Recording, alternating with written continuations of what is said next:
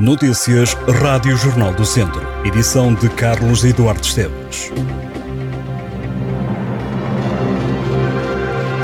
O Tondela tem jogo marcado este domingo a partir das duas da tarde diante do Benfica B no Seixal. Joga para a segunda Liga de Futebol. A segunda volta do campeonato já começou. Também para hoje há jogos do Campeonato de Portugal marcados. Três clubes do distrito entram em ação. Castro Daire, Rezende e Mortágua jogam em séries diferentes. Na Série A começam às três da tarde o Alpendurada Castro Daire e o Rezende Lusitânia de Lourosa. A começar também às três da tarde, teremos também o Mortágua União da Serra. No futebol distrital há muitos jogos para acompanhar. Começa este domingo a fase do título na divisão de honra. É a primeira jornada com oito clubes a lutarem pelo estatuto de campeão distrital. Para este domingo vamos ter Oliveira de Frades Mangualde, Nespereira Lamego, Nelas Penalva do Castelo e Lamelas Sinfães. Há também para hoje a luta pela manutenção na divisão de honra. Joga-se a primeira jornada. Há dois grupos. Grupo A, Paivense Molelos, Canas Senhorim Sátão, Carvalhais Roriz. No grupo B, Moimenta da Beira Lusitano, Vozeles Espiães e Ferreira Daves Santa Combadense. No calendário do futebol distrital, neste domingo decorre igualmente o apuramento campeão da primeira divisão distrital. Quarta jornada, vamos ter estes jogos: Carregal do Salvesteiros, Sampedrense Valdaçores, Ceireiros Parada e Campia Oliveira do. Termina este domingo em Penalva do Castelo mais uma edição da Feira do Pastor e do Queijo. A edição deste ano acontece junto à Câmara Municipal. Além do queijo, durante o certame haverá fumeiro, doçaria com potas e mel. A juntar aos produtos locais e ao artesanato, a Feira do Pastor e do Queijo conta com muita animação. A organização espera mais de 15 mil pessoas durante o evento.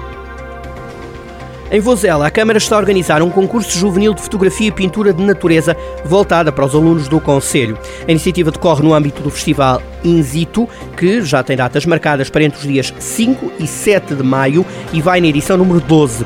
Os trabalhos devem ser enviados até o dia 24 de abril. O concurso é aberto a todos os alunos do primeiro, segundo e terceiro ciclos e dos ensinos secundário e profissional de Vozela. As fotografias devem ser enviadas por e-mail para o endereço gab.turismo.cm-vozela.pt juntamente com a ficha de inscrição.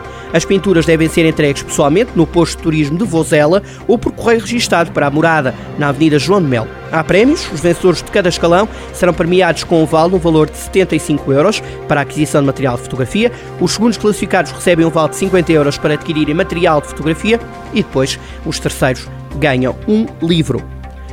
Há duas novas exposições para ver no Museu da Misericórdia de Viseu, a mostra retrospectiva e inovação, da autoria de Luís Neves de Carvalho, médico e antigo diretor do Hospital de Viseu, mostra as pinceladas de arte do autor, reunindo 14 telas, e ainda Genius Yoshi, o espírito do lugar, uma exposição que seleciona pinturas de autores que nasceram ou morreram na região. Também em Viseu, na Quinta da Cruz, pode visitar a exposição de fotografia Viseu Território e Natureza, é uma mostra da autoria de Duarte Belo sobre o mapeamento fotográfico de lugares menos habitados no Conselho de Viseu para ver até o dia 18 de março.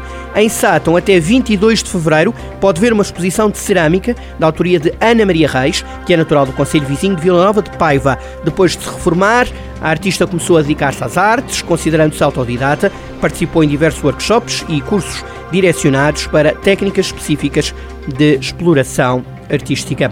Em Santa Combadão, na Biblioteca Municipal Alves Mateus, pode visitar uma exposição comemorativa dos 100 anos da primeira travessia aérea do Atlântico Sul, realizada por Gago Coutinho e Sacadura Cabral. Na mostra são contadas todas as peripécias do feito, desde os preparativos aos vários imponderáveis da missão que foram descritos pormenorizadamente e com grande entusiasmo nos antigos jornais Sul da Beira e A Beira, publicados em Santa Combadão, na altura em que a viagem ocorreu em 1922. A exposição está patente até o dia 28 de fevereiro. O Parque Urbano de Oliveira de Frades acolhe este fim de semana a terceira edição da exposição em mercado de orquídeas, catos, suculentas, com palestras, demonstrações e oficinas. A iniciativa é promovida pela Câmara de Oliveira de Frades e pela Associação Portuguesa de Orquidofilia.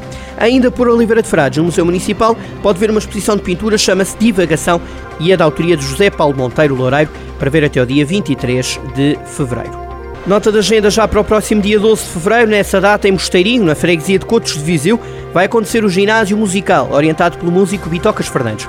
A sessão está marcada para as 3 da tarde, sessão que decorre no âmbito do MOST 22, Programação Internacional de Mediação Artística, organizado pela Associação Quinta Oficina e que propõe atividades vocacionadas para as artes e para a natureza. A oficina é dirigida a jovens adultos, nomeadamente artistas, professores, educadores, animadores. O workshop tem entrada gratuita. A inscrição pode ser feita para o endereço de e-mail vitoscar.gmail.com. Os participantes devem depois aguardar pela confirmação após uma pré-seleção. Em Lamego, o Parque Biológico da Serra das Meadas acolhe as Jornadas da Água durante o mês de fevereiro. A iniciativa pretende abordar os conceitos de sustentabilidade ambiental, alterações climáticas e economia circular, tendo a água como tema central. A comunidade escolar será convidada a participar nas oficinas experimentais de educação ambiental, a realizar nos dias 14, 15 e 16 de fevereiro. Inscrições estão abertas, podem ser feitas por e-mail parque.biológico.cm-lamego.pt. Estas e outras notícias em jornaldocentro.pt.